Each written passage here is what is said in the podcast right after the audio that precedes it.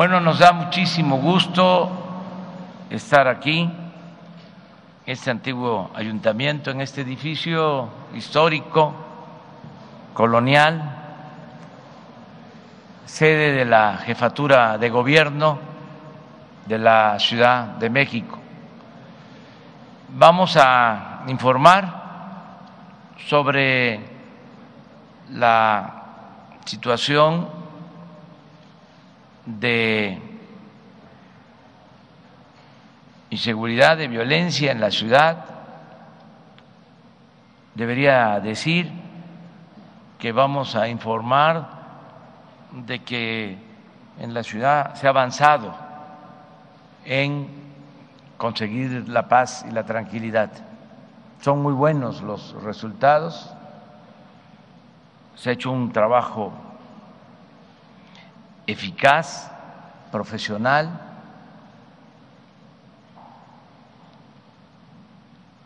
Y como se dice también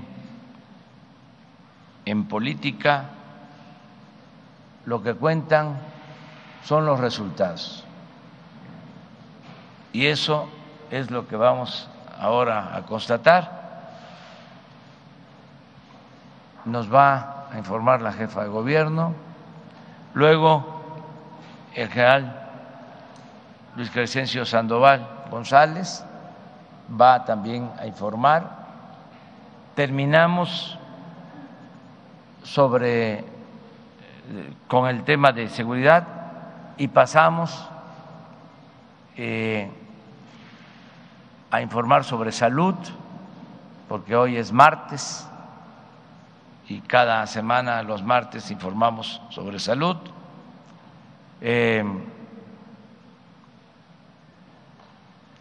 también vamos a informar sobre el sorteo del día 5 de diciembre, invitando a participar. Sí va a estar Margarita Sarabia, la directora de la Lotería Nacional. Hay que comprar boletos porque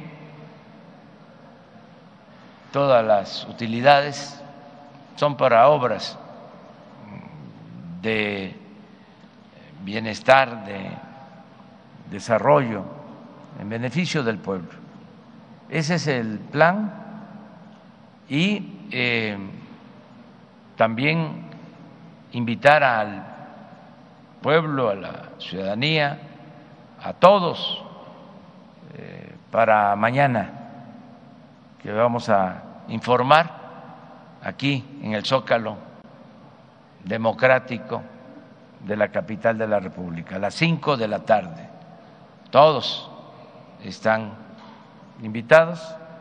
Mañana no vamos a tener eh, reunión de seguridad y no vamos a tener eh, rueda de prensa, no nos vamos a reunir en la mañana, sino en la tarde, a las cinco de la tarde, en el Zócalo. Ese es el programa. De modo que le damos la palabra a la jefa de gobierno.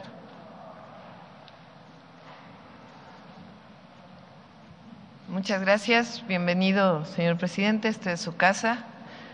Eh, recibimos aquí a pues tres ex jefes de gobierno, al señor presidente Andrés Manuel López Obrador, el licenciado Encinas que se retiró y al canciller Marcelo Ebrard, así que pues están en su casa y además secretario de Gobernación, secretaria de Seguridad Pública, también exsecretaria de Gobierno de aquí de la ciudad, almirante, secretario, a todos muy, muy buenos días. Nos da mucho gusto recibirlos y a todos los que nos ven, pues bienvenidos a esta que es su casa. Muy rápidamente eh, vamos a informar sobre la situación de la ciudad. Adelante.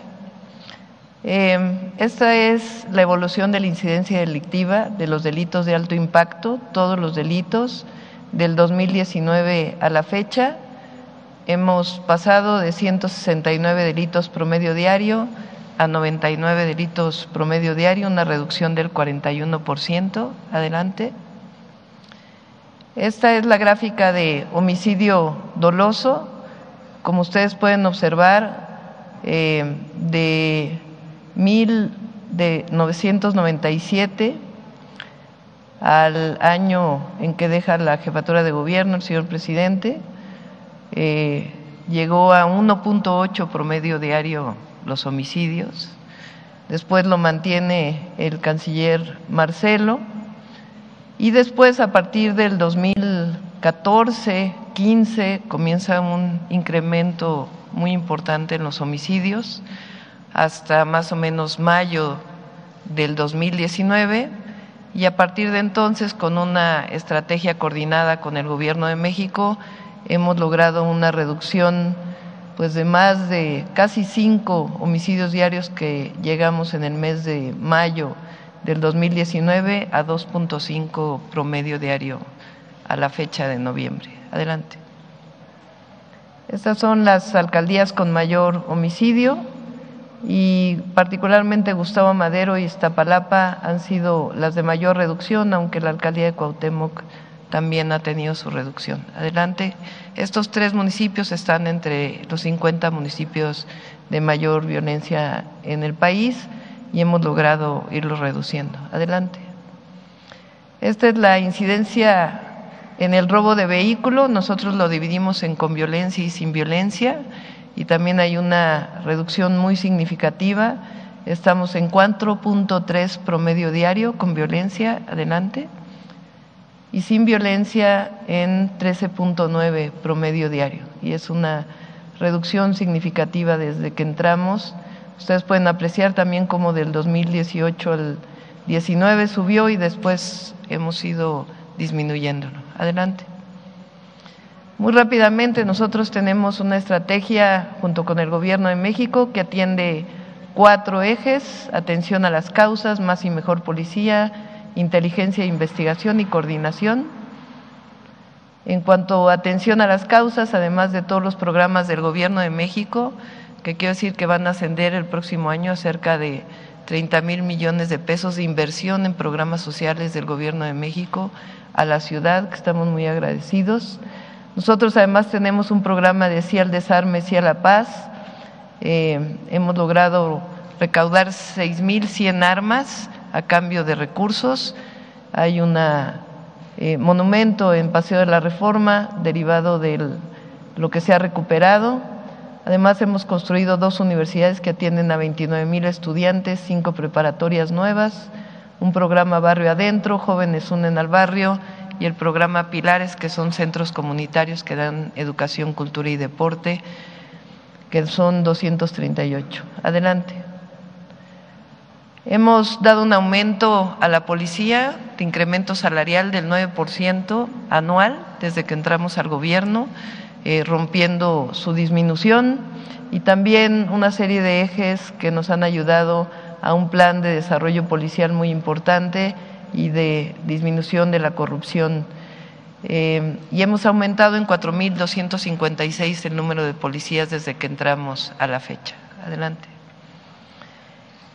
Y una coordinación entre inteligencia e investigación con el Centro Nacional de Inteligencia, la CEMAR, la Marina, Sedena, eh, la Secretaría de Seguridad Pública Federal, con la Guardia Nacional, que nos ha que ha logrado un trabajo muy importante de inteligencia y nosotros cambiamos la ley para que la propia Secretaría de Seguridad Ciudadana tuviera atribuciones de inteligencia e investigación. Adelante. Bueno, este es en general muy rápidamente atención al COVID. Eh, vamos también muy bien en la ciudad, estamos vacunando ya esta semana a jóvenes de 15 a 17 años. Tenemos 95% esquema de vacunación completo. Adelante. Y si me permite, presidente, pues decir que en la ciudad también hay un señales de con un programa integral que tenemos de recuperación económica, la siguiente para no tomarles mucho tiempo. Eh, por tres meses consecutivos hemos sido la entidad de mayor crecimiento en el número de empleos, gracias pues a la apertura económica y a un programa intensivo que tenemos tanto con empresarios como de impulso a la economía desde abajo. Adelante. Este es el plan de reactivación económica, no me voy a detener mucho tiempo, se los vamos a compartir. Adelante. Y bueno, también decirles que hemos estado trabajando con el Gobierno de México en el programa de Internet para Todos y dado que nos escuchan a nivel nacional, pues poderles presumir que somos la ciudad con mayor número de conexiones Internet gratuito de todo el mundo. Llegamos a 21.500 puntos gratuitos y el próximo año vamos por 36 mil. Cada escuela pública de la Ciudad de México va a tener Internet gratuito gracias a un programa intensivo que hemos hecho para dar derecho al Internet como el derecho a la salud y a la educación en la Ciudad de México. Pues eso sería todo. Muchas gracias, presidente, y bienvenidos a todos y a todas.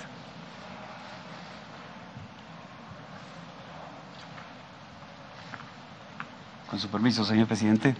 Buenos días. Vamos a informar sobre la situación de seguridad pública aquí en la Ciudad de México. Iniciamos, por favor, la siguiente lámina.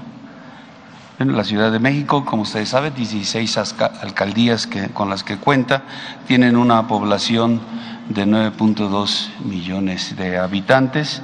Se concentran esta población eh, en cinco de las alcaldías, son las que tienen el 55% del total de, ciudadanos, que son Iztapalapa, en primer lugar, Gustavo Madero, Álvaro Obregón, Tlalpan y Coyoacán, y donde más adelante veremos cómo ahí eh, hay la presencia de actos delictivos, pero también la presencia de eh, las policías eh, este, actuando en beneficio de la sociedad.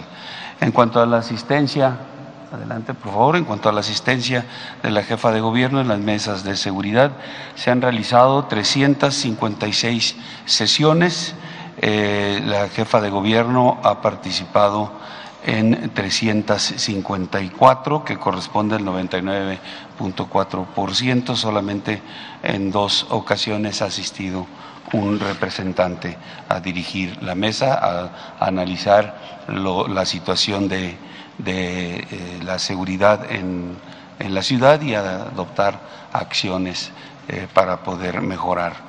En cuanto a la incidencia delictiva, eh, aquí podemos ver los delitos que vamos a presentar, todos, todos están hacia la baja.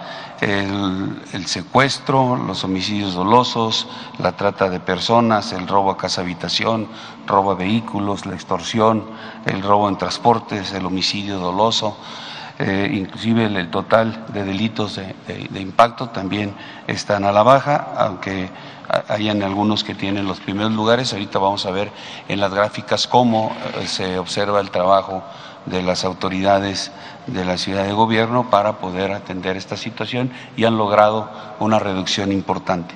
Homicidios dolosos, aquí vemos está a la baja en eh, tenemos la información hasta el mes de octubre, que es lo que nos proporciona el Secretariado Ejecutivo del Sistema Nacional de Seguridad Pública.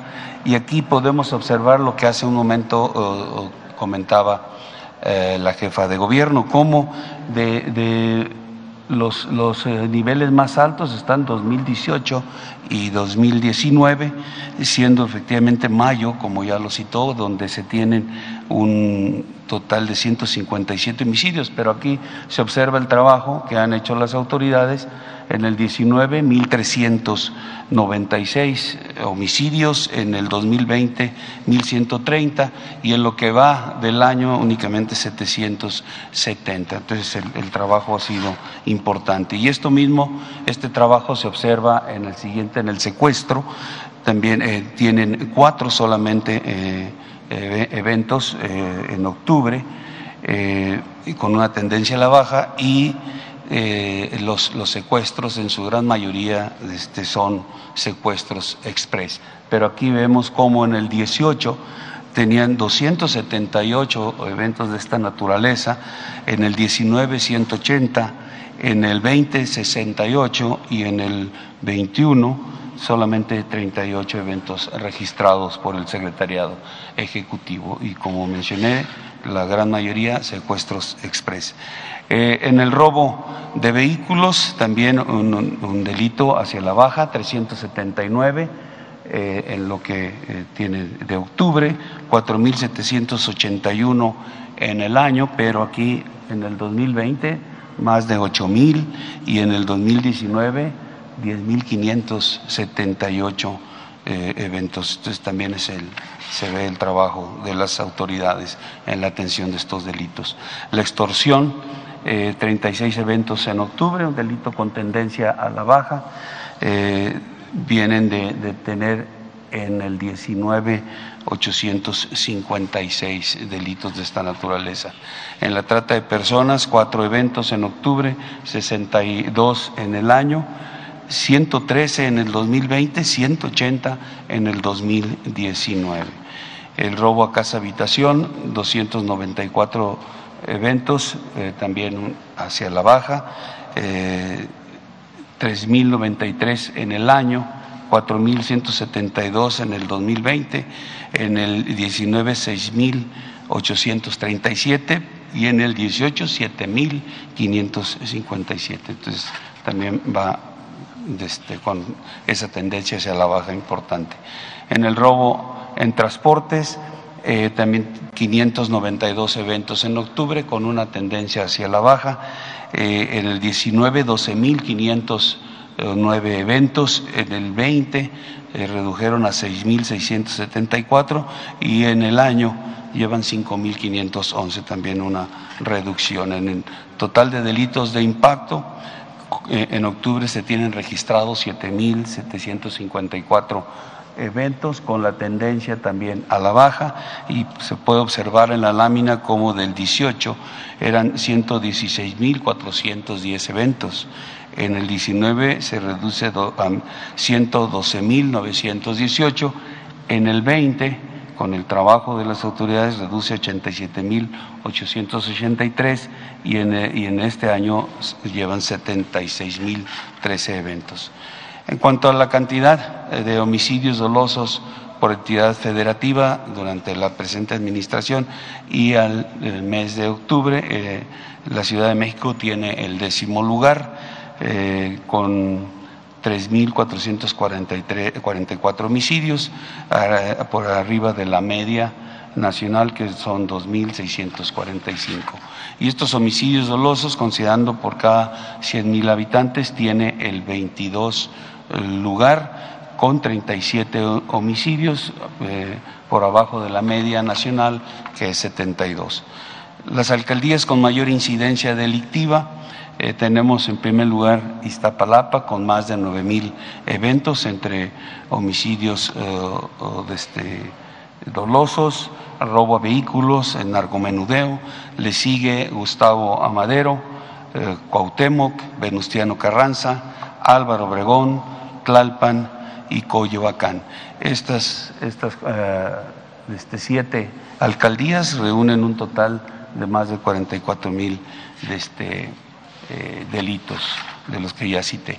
Pero aquí vamos a ver en la siguiente lámina la actividad de, la policía, los despliegues de la policía y cómo en esas alcaldías donde se tiene eh, una mayor actividad delincuencial. También hay una mayor presencia de policías. En la Cuauhtémoc, eh, 10.899 policías, en la Venustiano Carranza, más de 8.000, casi 7.000 en Iztapalapa, eh, en Gustavo Madero, casi 6.000, Iztacalco, eh, casi llegando a los 5.000.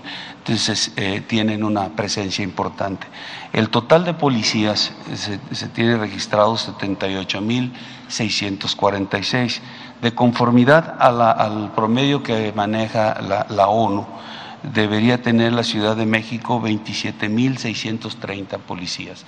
Es decir, tiene un superávit de un 53.44% este, en sus fuerzas policiales y concentra el 62.44% en lo que son las eh, tres alcaldías con mayor de este, eventos delictivos, ahí concentra este, eh, el 62%, es en Cuauhtémoc, Venustiano Carranza Ixtapalapa.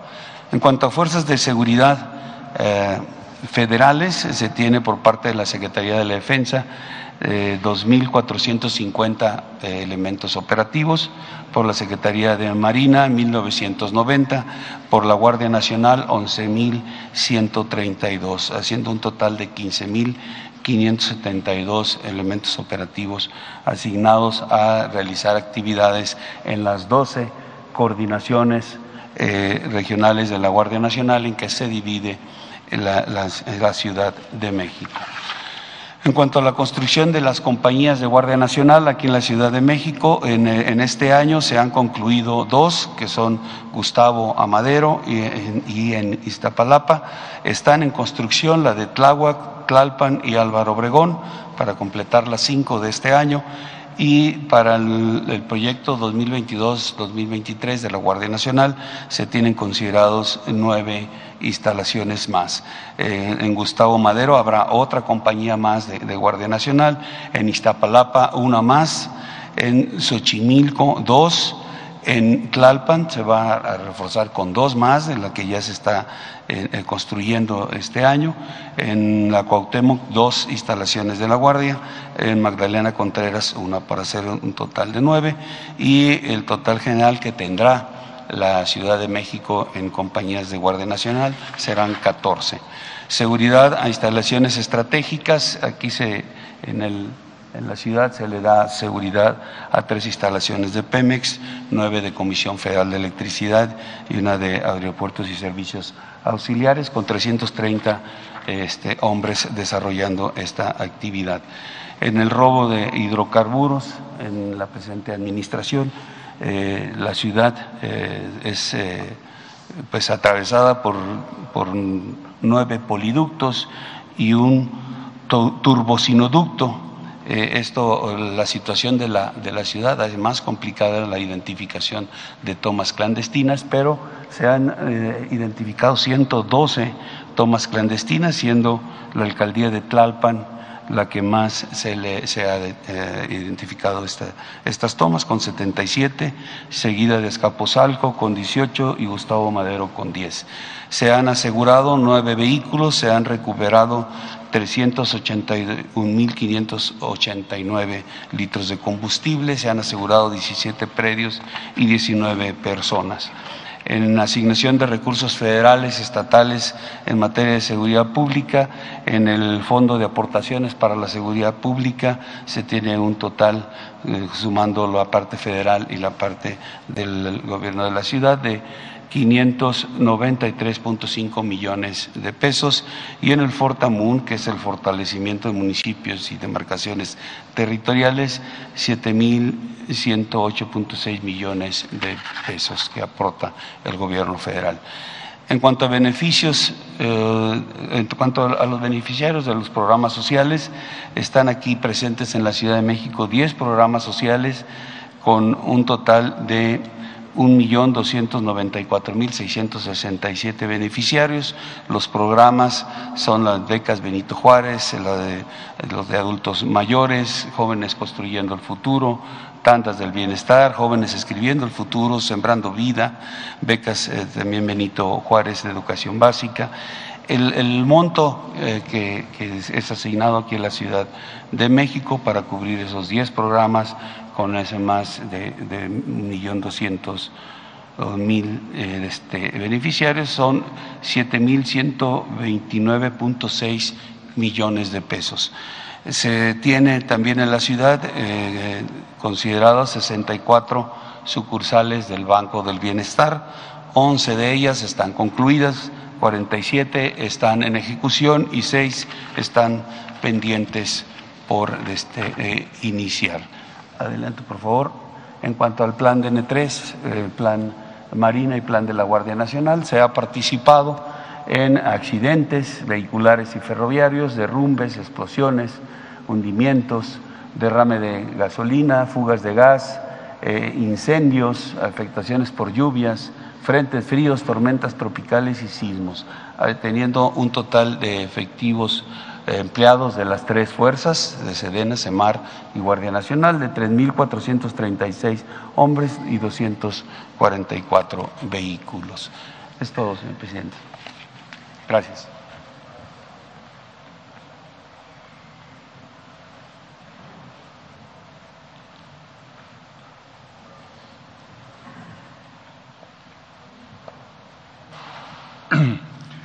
Con su permiso, señor presidente muy buenos días a todas y todos ustedes, los saludo con afecto. Doctora Claudia Sheinbaum Pardo, con mi aprecio. Como ustedes saben, la actualización en la distribución de medicamentos que se han adquirido por el sector salud para nuestra población y como señalamos hace una semana, ha sido reforzada con la participación de la Secretaría de Defensa Nacional, de Marina, de Guardia, Nacional y Segalmex. La, la primera imagen, por favor. De acuerdo a la demanda del sector salud, que consta de 1.840 claves, la siguiente, por favor. Al día de ayer se han comprado 1.459 millones 288 mil piezas liberadas a las instituciones aquí enlistadas. Ahora bien, en cuanto a la distribución de medicamentos y de material de curación, 80 millones 174 mil 697 piezas han sido entregadas por los proveedores logísticos en 72 almacenes en las 32 entidades, como se ejemplifica en este mapa. La siguiente, de acuerdo a los operadores logísticos, se tienen otras 867.494 piezas en tránsito de entrega. En el INSABI, gracias al reforzamiento gubernamental antes señalado, la entrega de los medicamentos y material de curación en los últimos 10 días incluyó 27 millones 390 mil 125 piezas, un avance del 97%. Muchas gracias por su atención.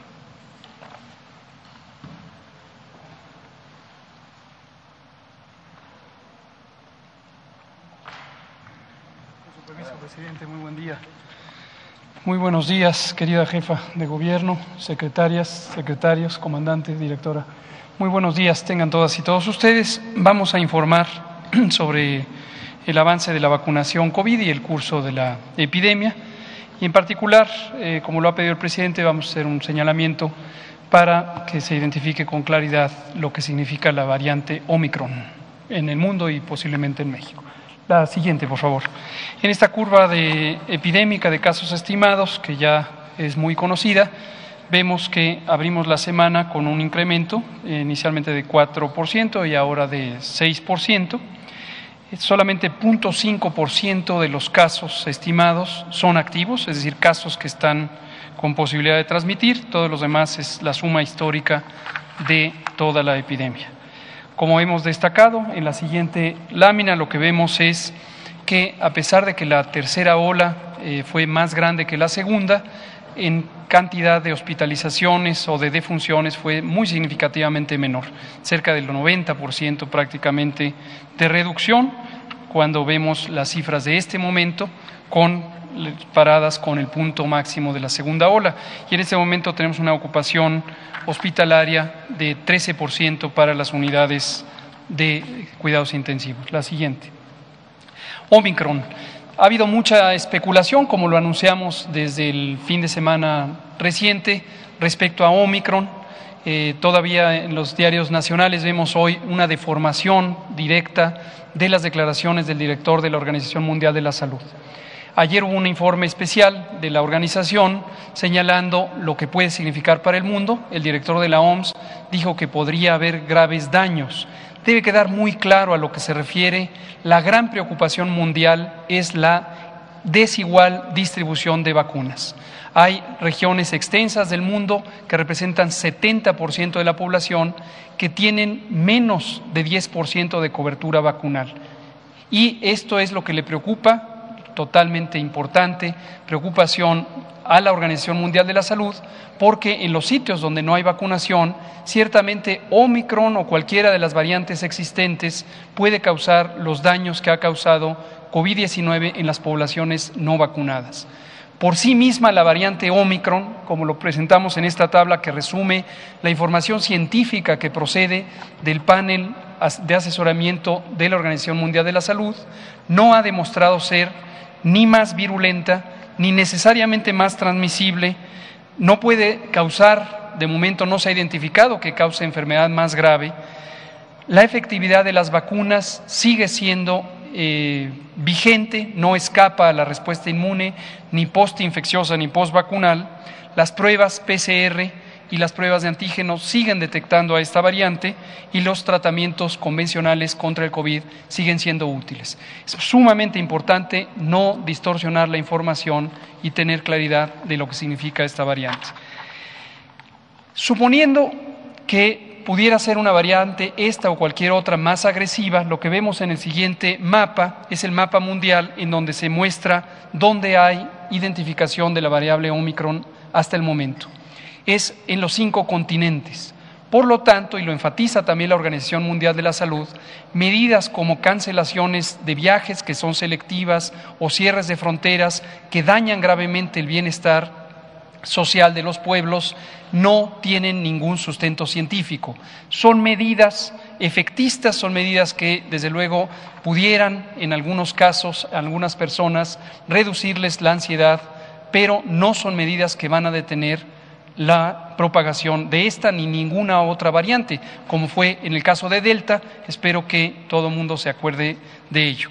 Podemos prácticamente garantizar que Omicron terminará siendo una de las variables, de las variantes de COVID-19 predominantes en el mundo. Desde luego puede incluir a México. Démoslo por hecho, igual que llegará a los demás países del orbe.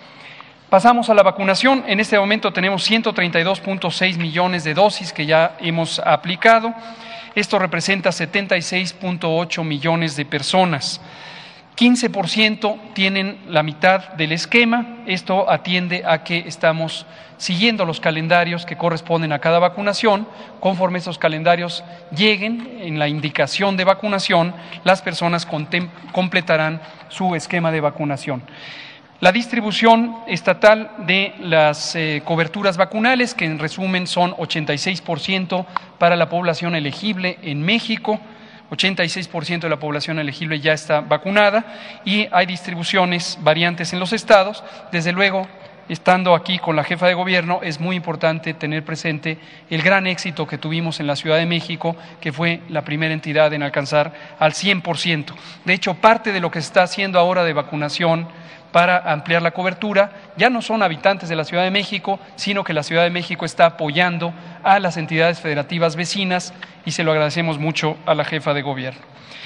Finalmente, eh, tenemos 174.6 millones de dosis que hemos recibido y en el calendario semanal podemos ver que esta semana, como ocurrió en la previa, y hasta que termine el año, tendremos un abastecimiento muy importante de vacunas, en especial Pfizer y también Astra que se liberará, en grandes cantidades. Esto es todo. Gracias.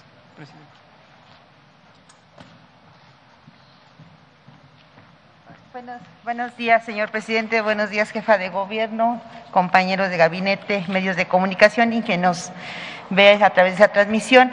En lo que se refiere al, regreso a clases presenciales de este ciclo, tenemos eh, el informe de número de escuelas abiertas, ya contamos con 197.429, que son los que ahorita se han aperturado y eso eh, nos da gusto porque va a la, a la alza. Alumnos que han regresado a las aulas, al igual, son 23.499.019, también a la alza. Y trabajadores de la educación que han regresado a, a las aulas es un millón 789.957. Eh, quiero comentarles que seguimos atendiendo a través de precisamente el correo y a través de llamadas. Tenemos ahorita atendidas 34.524 llamadas, eh, perdón, correos. Y en lo que se refiere a llamadas, hemos atendido 233.275. Todo esto es gracias al esfuerzo, al trabajo, eh, empezando por el gobierno federal, así como los gobiernos de los diferentes estados, y sin duda alguna también el apoyo y la participación de las autoridades educativas, padres de familia, alumnos, y muy en especial a nuestros maestros. Eh, lo único que ahorita nos resta es decirles que agradecemos mucho esa participación, ese apoyo. Seguimos recomendando el que se siga el protocolo que se señaló a través de lo que es la Secretaría de Salud junto con Educación. Afortunadamente ha habido esa comunicación y ese trabajo en equipo, como lo ha mencionado nuestro, nuestro presidente. Seguimos trabajando en colaboración y eso ha permitido que pues tengamos este, este avance en lo que se refiere al regreso. Contamos nuevamente, nuevamente además, eh, comento que seguimos contando con las formas de contacto, ahí están las, tanto lo que es eh, a través de teléfonos como es correos y quedamos a sus órdenes, pero de verdad muchas gracias a toda la comunidad escolar por este esfuerzo que está haciendo y muy en especial a nuestros pequeñitos, a nuestros maestros, a nuestros jóvenes y pues a seguirnos cuidando. Muchísimas gracias.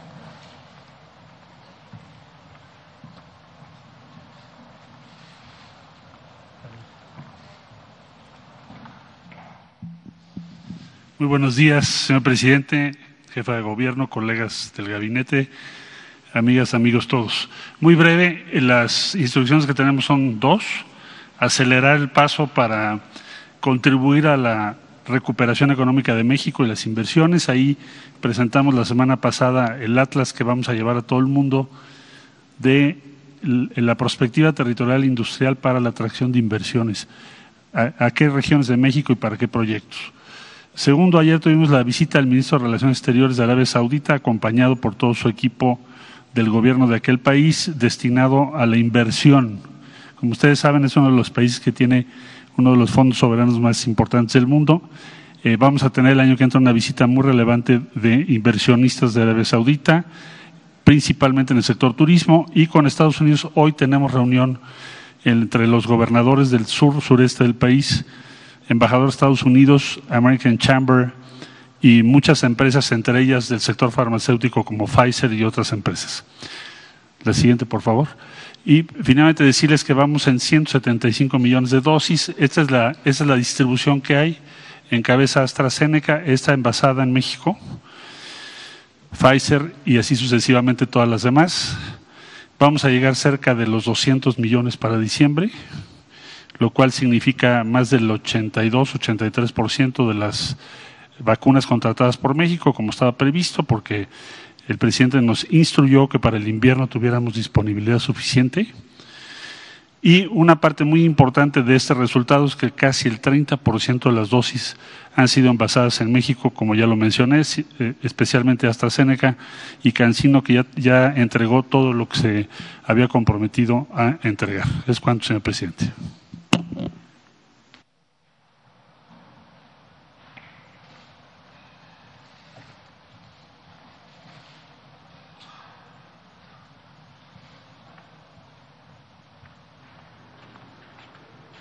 Con su permiso, señor presidente, buenos días a todas y a todos.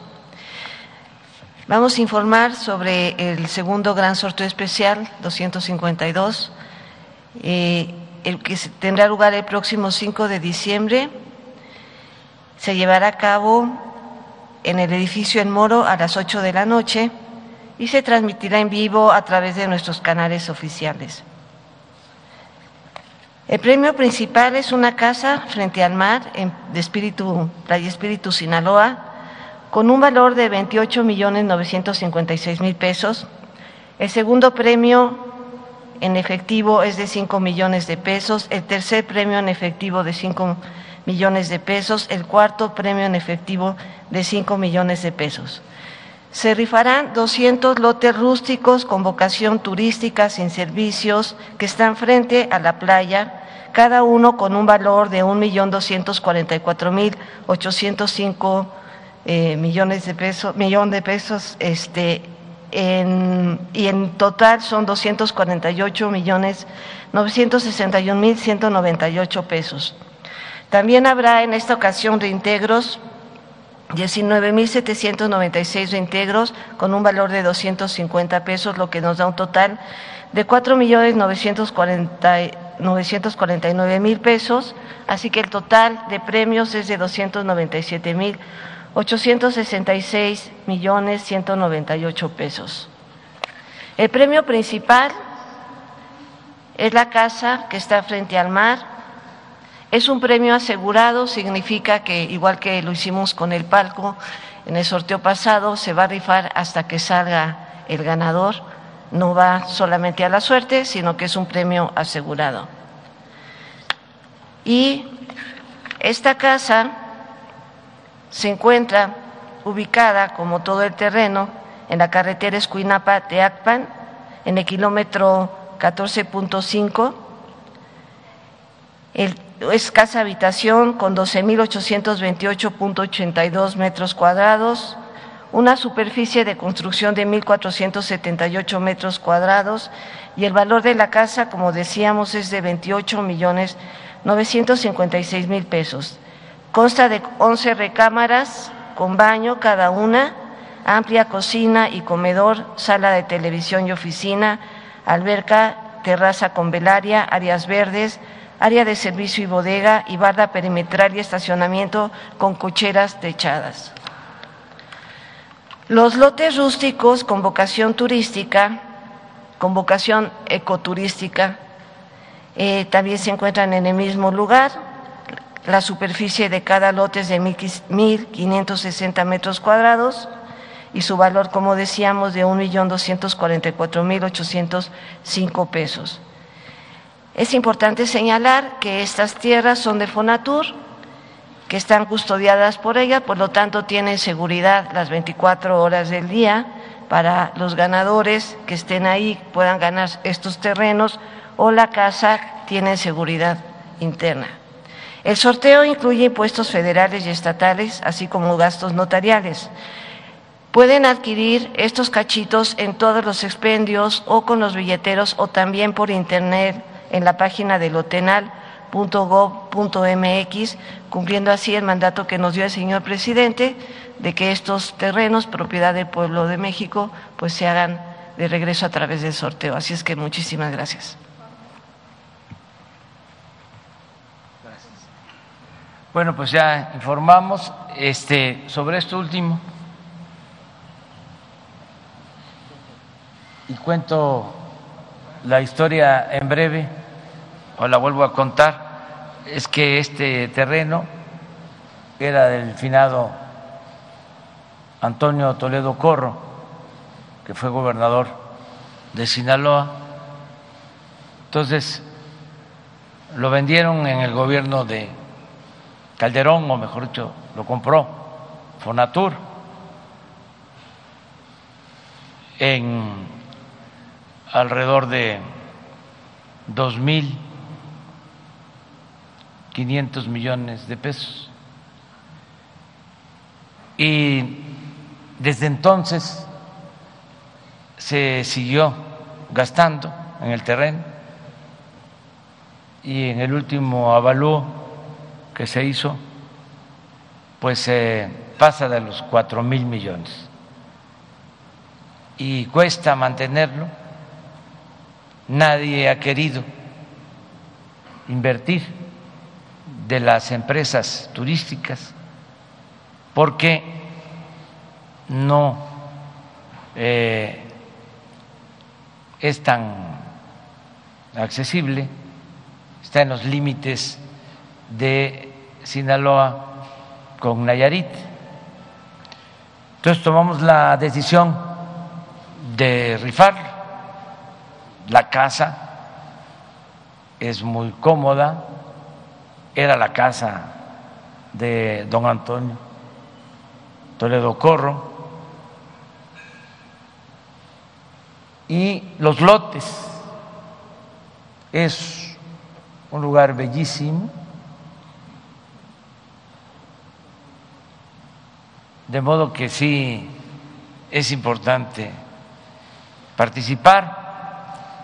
Además se ayuda porque ese dinero no va a salir de Sinaloa. Esto quiero también dejarlo de manifiesto.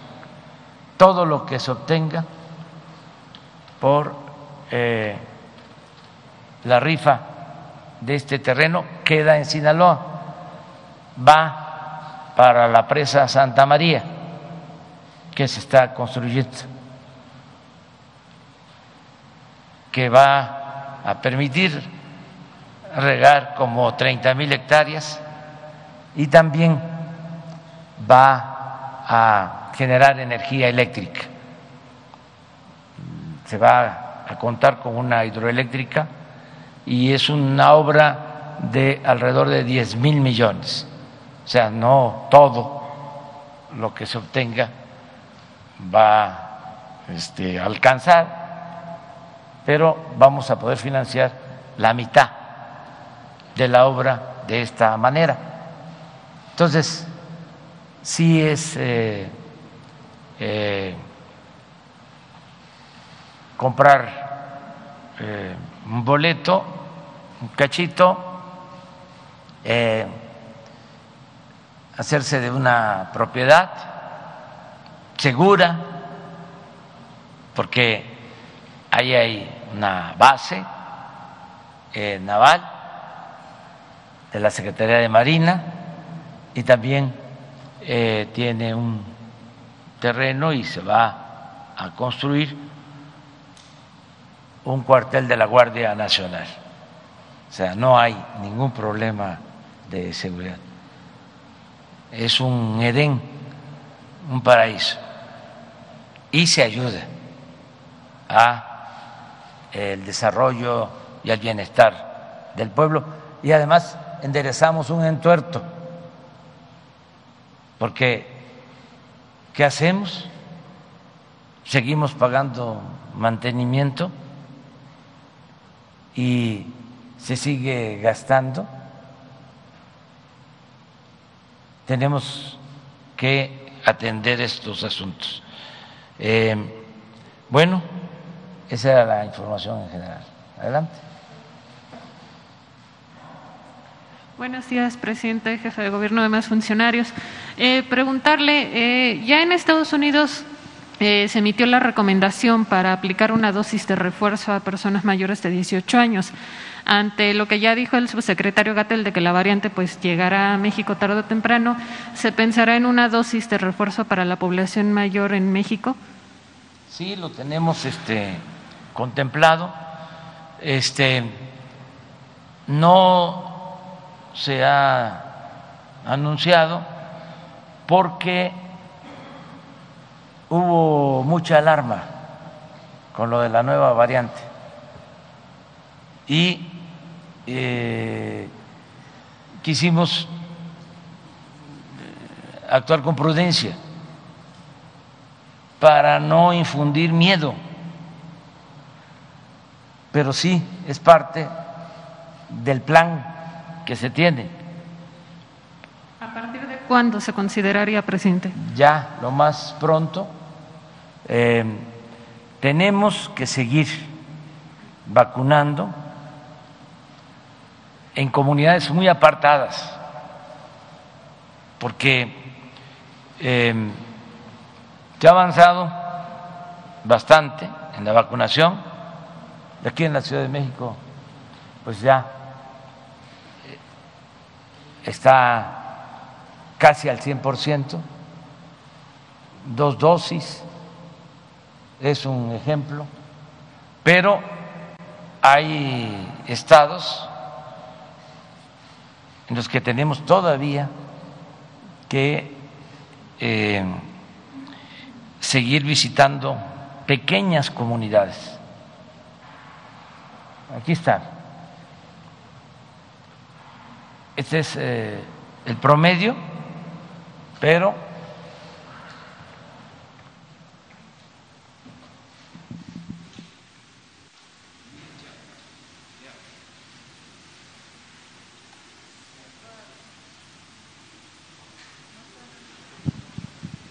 ¿Se apagó?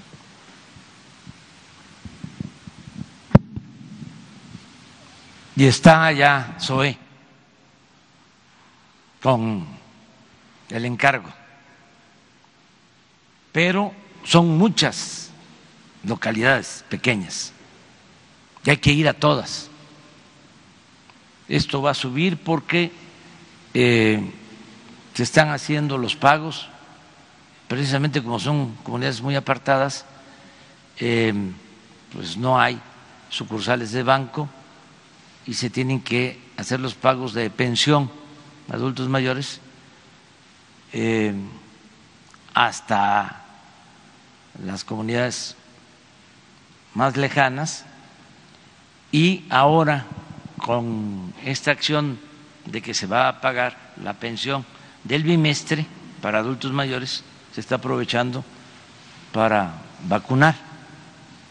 Entonces, eh, el propósito, mire, por ejemplo, este es Oaxaca, igual,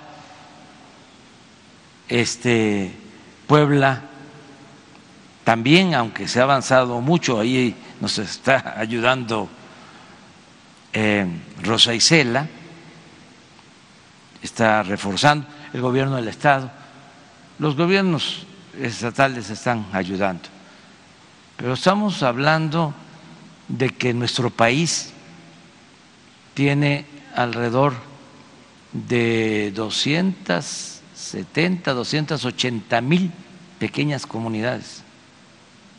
Entonces, eh, esto es lo prioritario, o sea, atender el rezago, eh, llegar a todos lados, no confiarnos. Lo que está pasando con la nueva variante es que no llegaron las vacunas a África. De cada 100 vacunados, en África 6, en promedio. No es que sea terrible la nueva variante, es que se abandonó a los pobres del mundo, como suele pasar. Se creó el mecanismo COVAX para entregar vacunas que los países pobres contaran con vacunas y resulta que al día de hoy ese mecanismo ha distribuido el 5% de todas las vacunas aplicadas. Es una vergüenza. El 95% son vacunas de los grandes laboratorios, de las grandes empresas farmacéuticas. Estaba yo eh, revisando una entrevista de una dirigente africana, a ver si no se consigue, no recuerdo el diario, creo que es el país, le hacen una entrevista, ella es la responsable de vacunas para el África. Y habla sobre eso. Y también este, denuncia que no se puede aislar al África. Dice que si el COVID, una cosa fuertísima, dolorosa, le hubiese pegado solo al África, lo hubiesen cercado y hubiesen tirado la llave. Es decir, hubiesen puesto en una jaula y hubiesen tirado la llave y se hubiesen olvidado. Entonces, ese es el problema de la gran desigualdad. No sé si está... Pero bueno, ya eh, expliqué. Entonces, eh, por eso nosotros eh, queremos que no se quede nadie sin la vacuna. Luego ya se empezó con los jóvenes. Y no se descarta el refuerzo para adultos mayores. Presidente, y en el caso de los maestros que fueron vacunados Lo con mismo. Cancino, ¿para cuándo empezaría? Porque se había dicho que en seis meses tenían Lo que mismo, tener el refuerzo. lo mismo. Se van a reforzar en este, algunas vacunas que, eh, de acuerdo a las investigaciones, necesitan ese refuerzo. Presidente, perdón, no me parece. No va este, a tardar mucho. Tenemos vacunas para reforzar, o sea, para todo el plan de reforzamiento.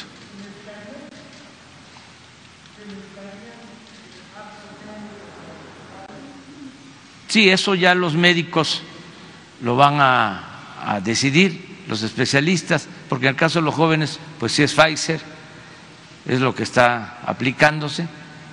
Tenemos este, suficientes vacunas y vamos a, este, a proteger a la gente, vamos a seguir protegiendo con vacunas, porque eso es lo más importante, que estemos vacunados. Es lo más importante de todos. Eso está demostrado. El que la vacuna no sirva ante la nueva variante, como llegaron a decir, eso no está demostrado. Esa es una volada. O sea, para no alarmar, este, tenemos que actuar con mucha responsabilidad. Perdón, presidente, no me presenté. Diana Benítez del Financiero. También preguntarle si nos puede detallar cómo será mañana el evento del Zócalo, si convocaría quizá a la gente que tenga esquema de vacunación completa, si se van a aplicar medidas sanitarias, eh, habrá música, quiénes serán sus invitados, no sé si invita a gobernadores, empresarios. ¿Qué nos puede detallar del evento de mañana, por favor? Ah, pues este eh, están todos invitados y pues la gente es muy responsable. Y aquí ya todos están vacunados y los que van a venir seguramente este, vienen vacunados, se van a, a cuidar, la gente de aquí siempre se ha sabido cuidar y están invitados los gobernadores, los legisladores, eh, dirigentes y sobre todo los invitados este, especiales, los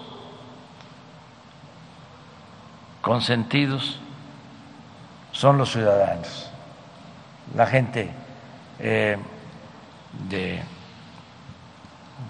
el pueblo que eh, ya llevamos mucho tiempo sin vernos así, como va a ser mañana. Y va a haber música. Ayer este, que estuve en Oaxaca, unos niños de unas bandas me pidieron que querían tocar acá. Me pidieron primero que querían venir a tocar cuando se inaugure el aeropuerto, este, que querían ellos venir a tocar. Y bueno, todavía falta, es hasta el 21 de marzo, que por cierto, vamos a invitar a bandas de niños cuando inauguremos el aeropuerto el 21. Hablamos con el gobernador de Oaxaca y nos va a ayudar. Y deben de ser como unas 200 bandas de niños para mostrar al mundo lo que es la grandeza cultural de México. Entonces, aprovecho para este, informarle, y van a venir mañana también esos niños y van a estar mariachis y jaraneros y va a estar eh, la hija de Amparito Cho, en paz descanse, que canta bellísimo, muy bien, este, y mm, terminando el acto, pues va a haber como una hora de este rumba, porque la rumba también es cultura, decía el maestro Froilán López Narváez, que también en paz descanse, acaba de fallecer, un gran escritor, eh, maestro de la Facultad de Ciencias Políticas, de la materia o de la carrera de comunicación social. Entonces, este va a estar animado entonces no se exigirá el uso de cubrebocas, por ejemplo. bueno, el que quiera llevar cubreboca, este, lo puede hacer. Este, se protege con el cubreboca, o sea, si él considera que lo puede hacer. Pero acuérdense, desde que inició la pandemia, pero desde antes, porque este, nosotros estamos en contra del autoritarismo. Siempre hemos estado prohibido prohibir. Aquí no hubo ni habrá toque de queda. Que a las siete de la noche todos a sus casas. Nadie puede salir. Así, este se llevó a cabo en algunos países, en algunas partes, e incluso aquí, en mi país, me hablaron de Nuevo León, una gente mayor, veteranos como yo, que no podían llegar a un restaurante después de las cinco de la tarde.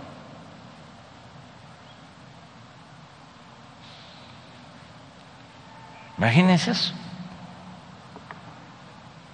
Este, entonces, no, nada de autoritarismo. Y tenerle confianza a la gente. La gente se sabe cuidar, sabe lo que le conviene, son mayores de edad, nada más que sale el afán autoritario, ¿no? Y a ver, vamos a dictar las siguientes medidas. Engarrótense ahí, no se muevan, no salgan.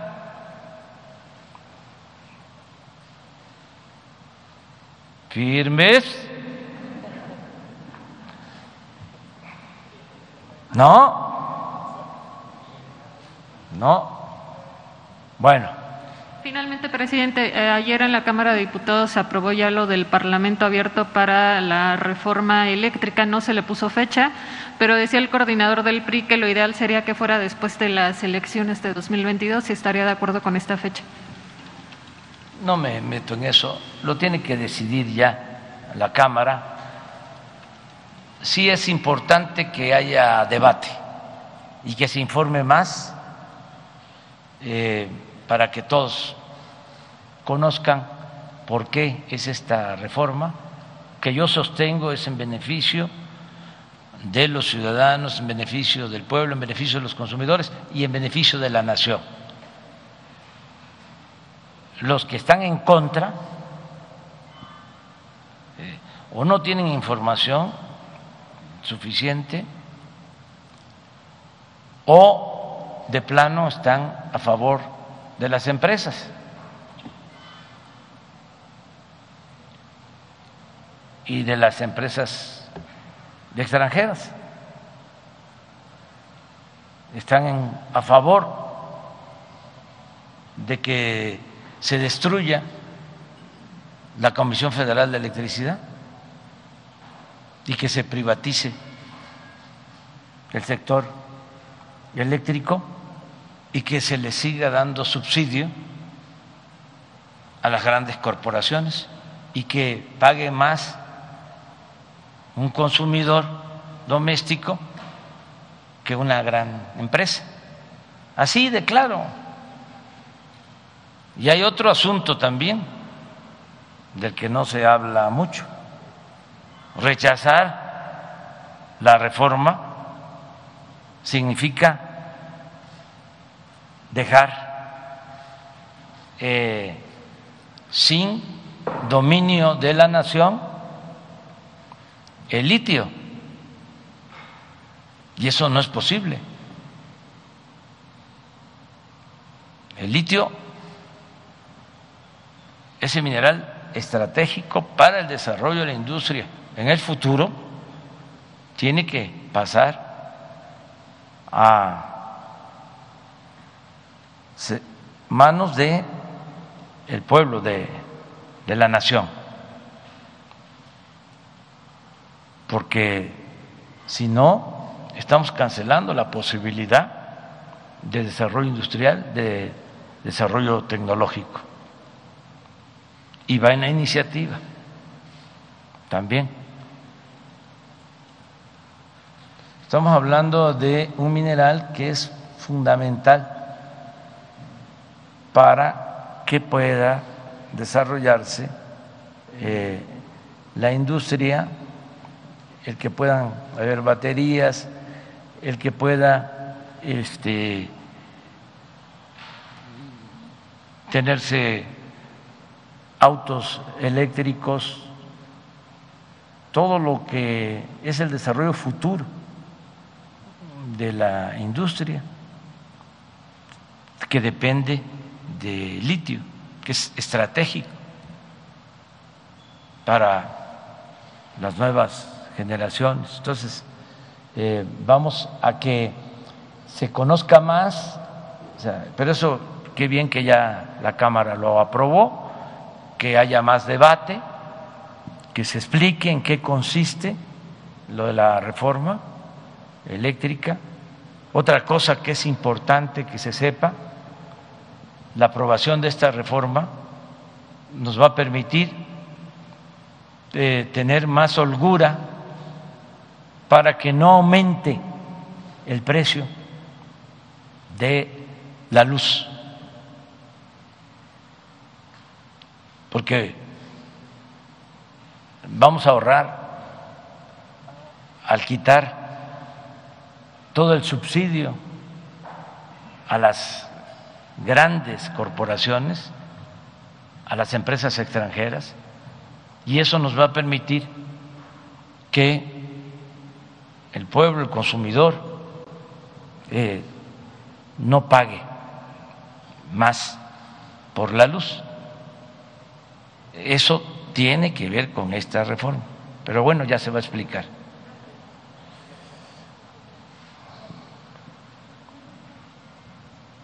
Buenos días, Rocío Méndez de MBS. Dos cuestiones, presidente. ¿Podría precisar si se contempla la universalización de la vacuna de refuerzo, es decir, eh, a todos aquellos que tengan por el momento más de 15 años se les pueda aplicar. Y segundo, en esa línea, si pudiera también reafirmar cuál es la postura al respecto de fronteras y aeropuertos con esta variante. Y por último, presidente, un comentario al respecto de los señalamientos del Comité de Desapariciones Forzadas, desapariciones forzadas de la ONU, que le señala que continúa esta grave situación en nuestro país y le señala que se mantienen las desapariciones y también lamentablemente la impunidad ante ello, incluso marcaron el hecho de cuatro casos de desaparición forzada ya bajo su administración. Gracias, presidente.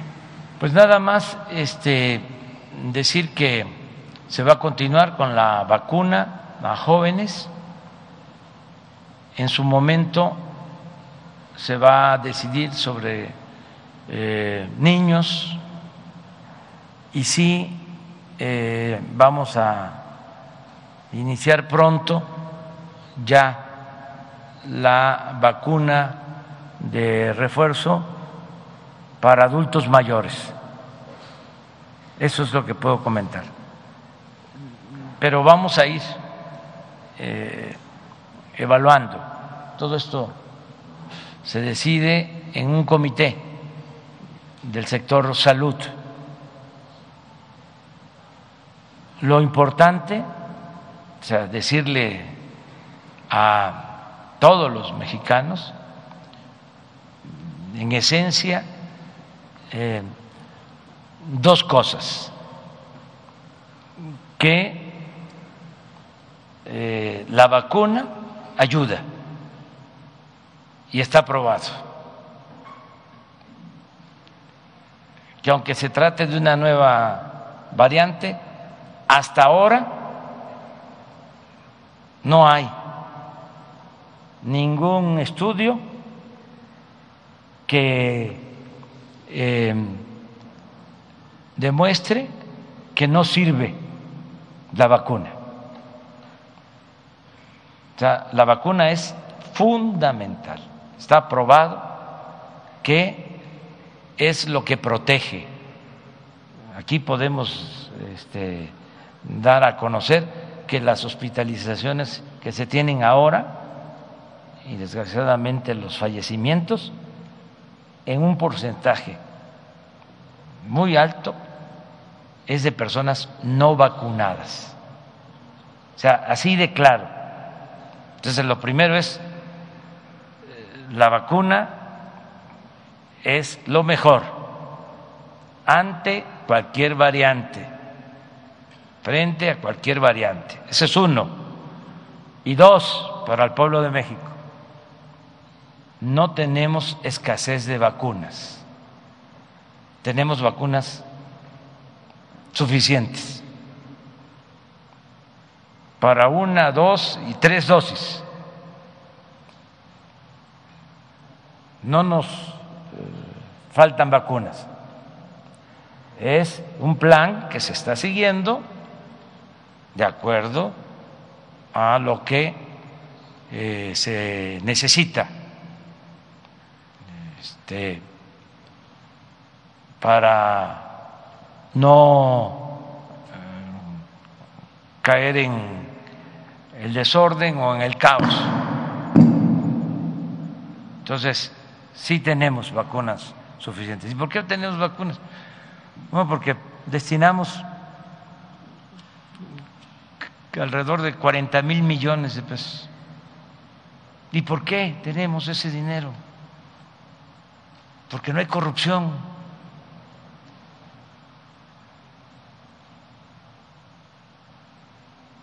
Y si hace falta más, pues no es para presumir, pero tenemos.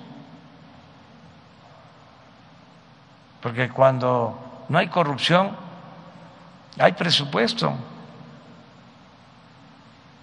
Antes no había, tenían que solicitar créditos para todo.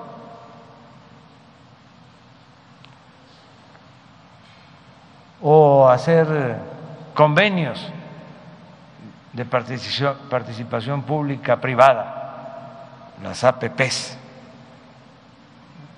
Tenían que este, solicitar a empresas que invirtieran y el gobierno le pagaba a la empresa eh,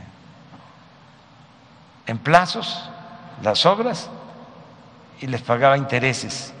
Y una obra que se podía hacer, un hospital en 500 millones, terminaba pagando el gobierno con ese sistema de las APPs 5 mil millones. De 500 a 5 mil. Eso ya no existe. Ahora es inversión pública. Todas las obras se están haciendo este, con presupuesto público. Ah, perdón, perdón. Este, sí. Lo segundo. Desaparición forzada, presidente. Sí. Estamos eh, trabajando. Eh, se creó un mecanismo para búsqueda en este gobierno. Se ha hecho una labor eh, extraordinaria de búsqueda como nunca y eh, se evita que haya desapariciones forzadas. Si la ONU dice lo contrario, pues tendría que presentar las pruebas y nosotros este, aplicarnos. Ahora no es igual que antes. ¿eh? Ese es un problema que tenemos, de que como venía un régimen autoritario y corrupto predominando, imponiéndose durante mucho tiempo, pues se quedó esa idea de que pues somos iguales. No, ya no hay el mátalos en caliente. No hay masacres. No se reprime el pueblo. No hay impunidad. Cero impunidad. Entonces, estaba el país cerrado. Todo esto ayuda, pues, porque no nos alcanza el tiempo para estar informando. Y a veces también no se dicen las cosas no se difunden. Nosotros a veces no informamos y también se informa y no se divulga en los medios. Pero no se permitía a organismos de derechos humanos internacionales observar lo que pasaba en México en esta materia. Y nosotros abrimos el país. Porque no teníamos nada que ocultar. Y pueden venir organismos de derechos humanos de la ONU y de cualquier organización internacional. Y este, supervisar y hacer escrutinio. Y nosotros eh, estamos pues pendientes porque no hay eh, ningún vínculo de complicidad ni con la delincuencia organizada ni con la delincuencia de cuello blanco. Por eso, cero corrupción, cero impunidad. Si nos hubiesen dado dinero los de la delincuencia organizada o los machuchones, los llamados hombres de negocio, no podríamos hacer nada. ¿Cómo le íbamos este, eh, a quitar el privilegio de que no pagaban impuestos? Me iban a decir, oye, ¿ya se te olvidó que te ayudamos? Y los de la delincuencia organizada, lo mismo. Este, si te dimos para tu campaña, si este en las regiones donde nosotros dominamos, segunda llamada, este ganaron ustedes. ¿Cómo que ya? Este si recibiste, te haces este eh, el tontito.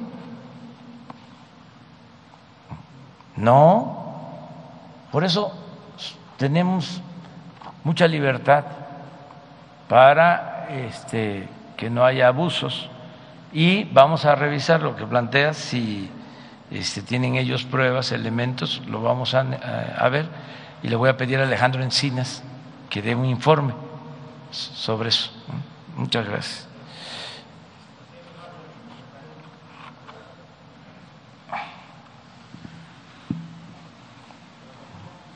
Buenos días, presidente. Muy buenos días, presidente, jefa de gobierno, secretarios. Víctor Diego de Capital 21, el canal de esa ciudad, la Ciudad de México.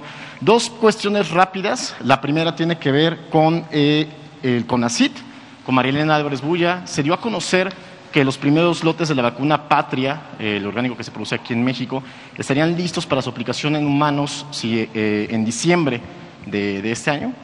Queríamos saber cuál es la actualización con respecto a este orgánico y cuál sería el sector de la población que estaría, digamos, aplicándose para esta vacuna del CONACIT.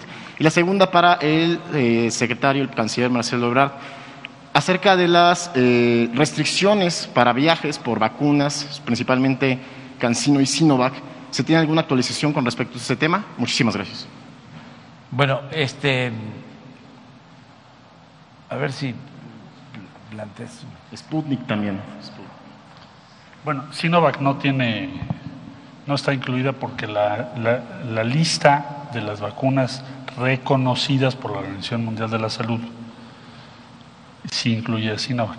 Estamos esperando que termine el proceso, es un proceso técnico que tiene que ver con Sputnik y CanSino.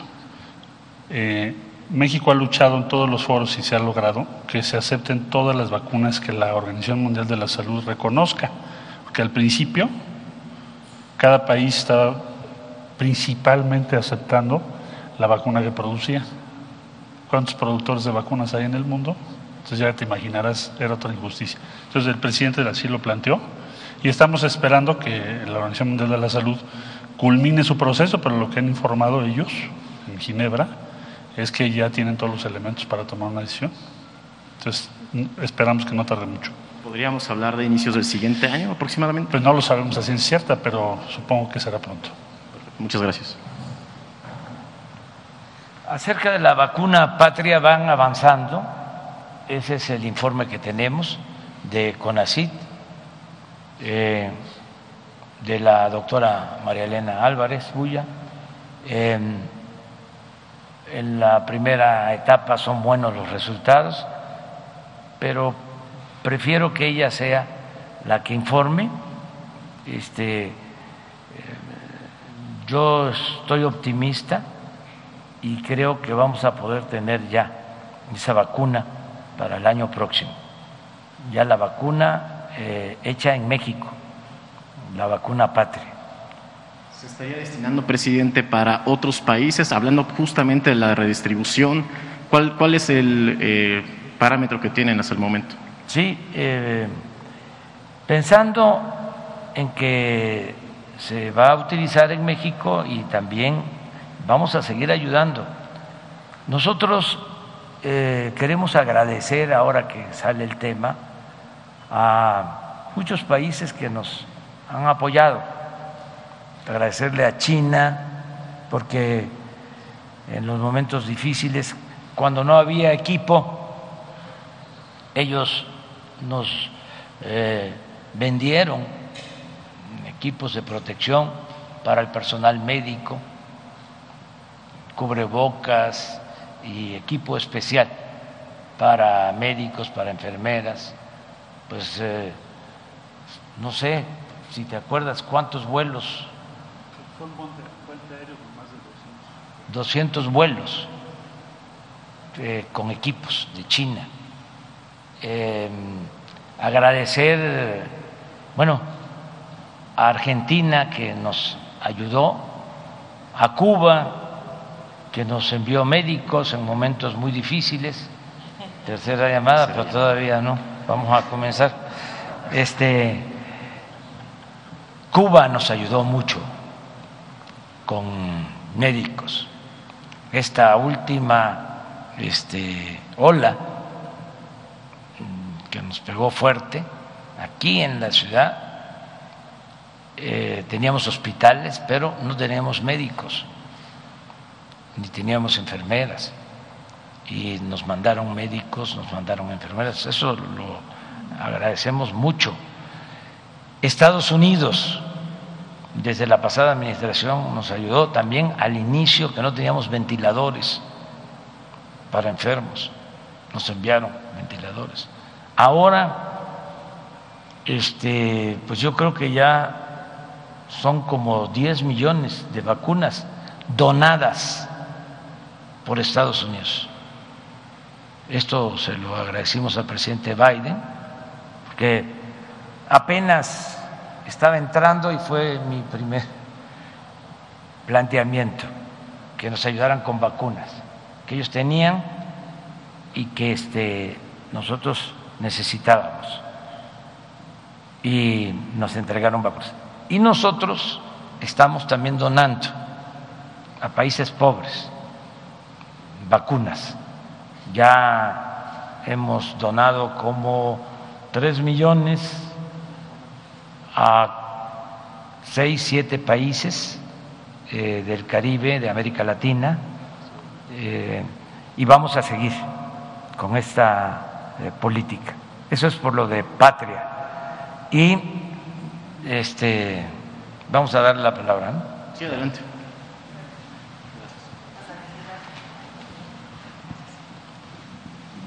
Gracias, presidente. Wendy Roa, de Grupo Imagen. Pues me voy a la ciudad un poco. Eh, hablan acerca de esta reducción de incidencia delictiva que se tiene tanto en delitos de alto y bajo impacto.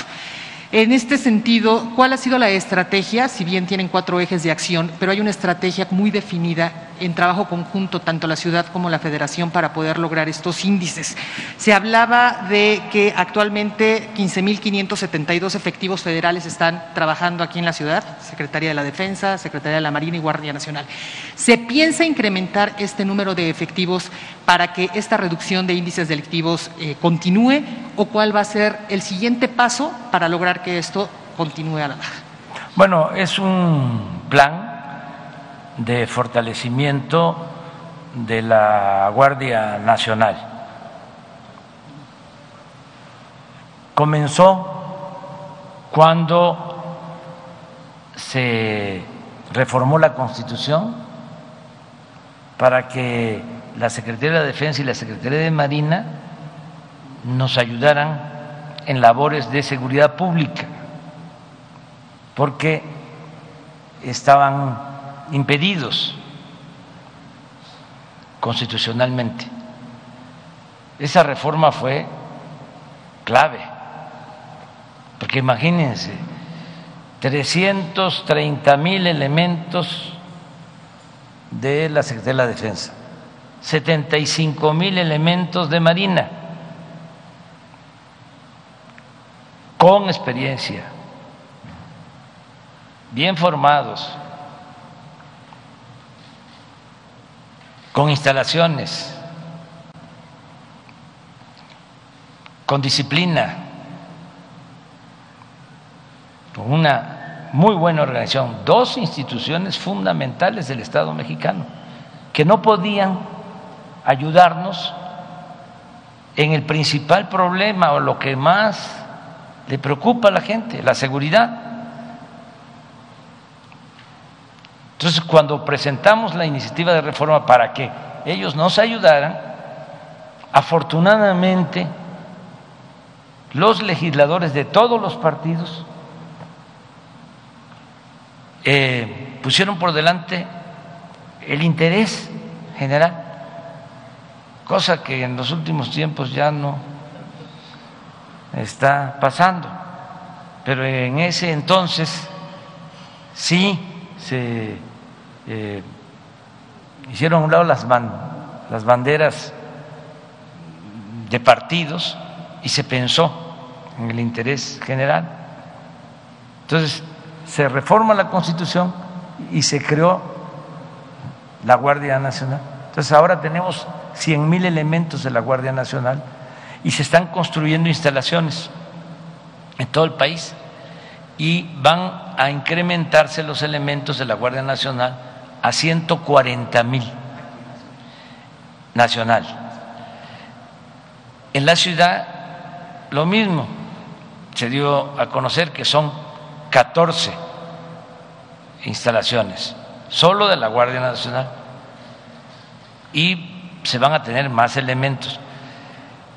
En la ciudad y en todo el país, pero aquí de manera muy especial, tenemos una muy buena coordinación con el gobierno de la ciudad con la jefa de gobierno.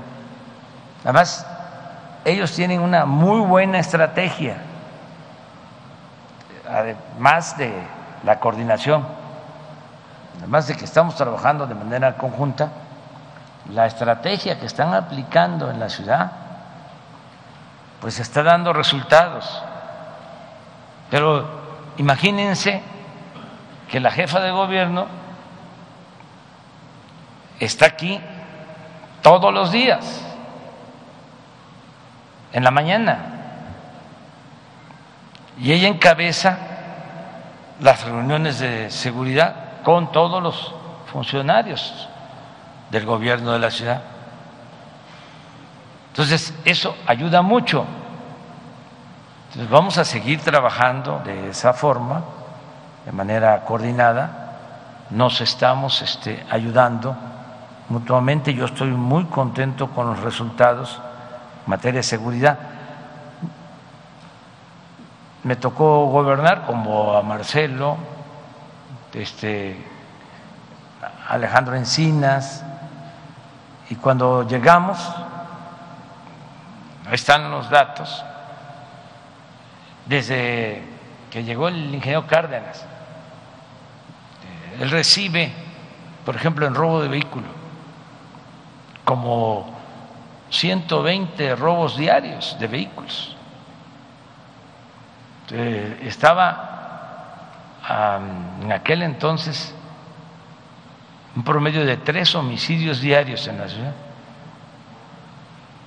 Este, nosotros bajamos a 82, 82, 78, ahí están los datos, el robo de vehículos. Nos tocó eh, sacar de circulación a los taxis a los bolchos, eran dos puertas, porque se robaban de esos 78, la mitad eran Volkswagen, porque los llevaban a deshuesaderos y vendían las refacciones, porque servía la refacción para cualquier modelo, para cualquier año. Entonces cambiamos por cuatro puertas. No dijimos que era por eso en ese entonces, sino que era ambiental y cuatro puertas, porque si eran dos, había más inseguridad. Pero la verdad es que se robaban más entonces, por eso, que vendían más piezas. Y logramos pues, bajar. Luego Marcelo redujo considerablemente, yo creo que eh, como a 40 ¿sí? Entonces, robo de vehículo. Este, nada más viene bajando, sube un poquito.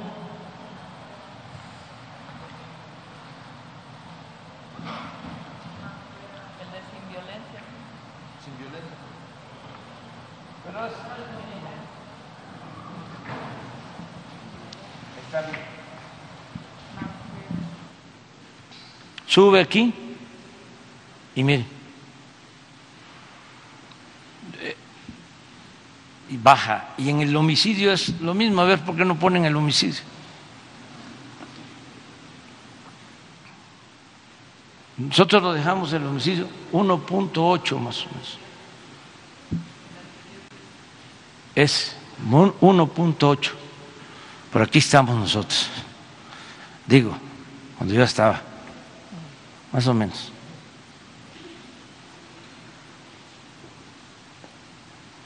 Y bajó, se mantuvo, aquí se fue para arriba.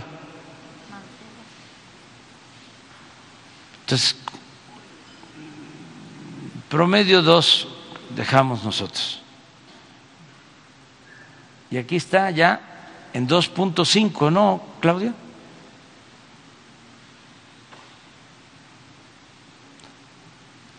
Cuando llegamos, este, además la fama que tenía la ciudad.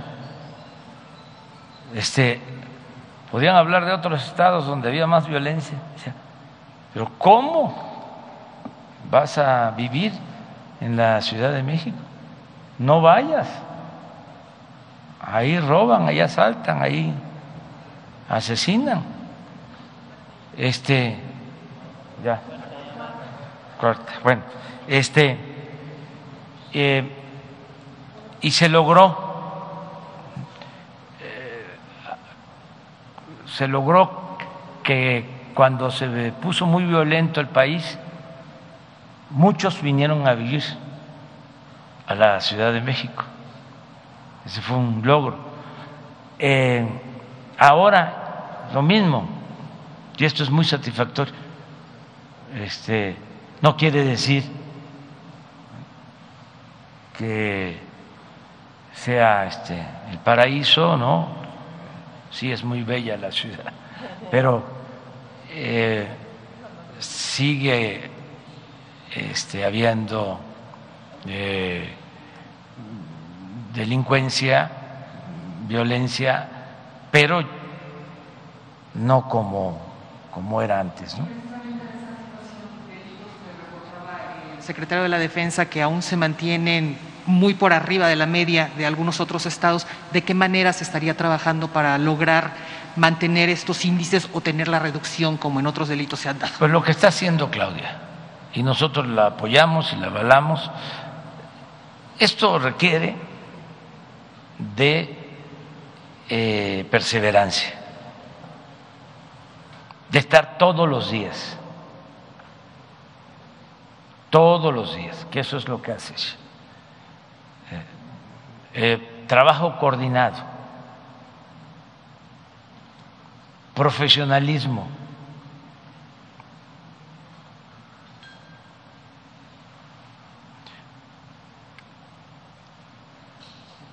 acción territorial, que eh, donde vive la gente eh, se tenga presencia.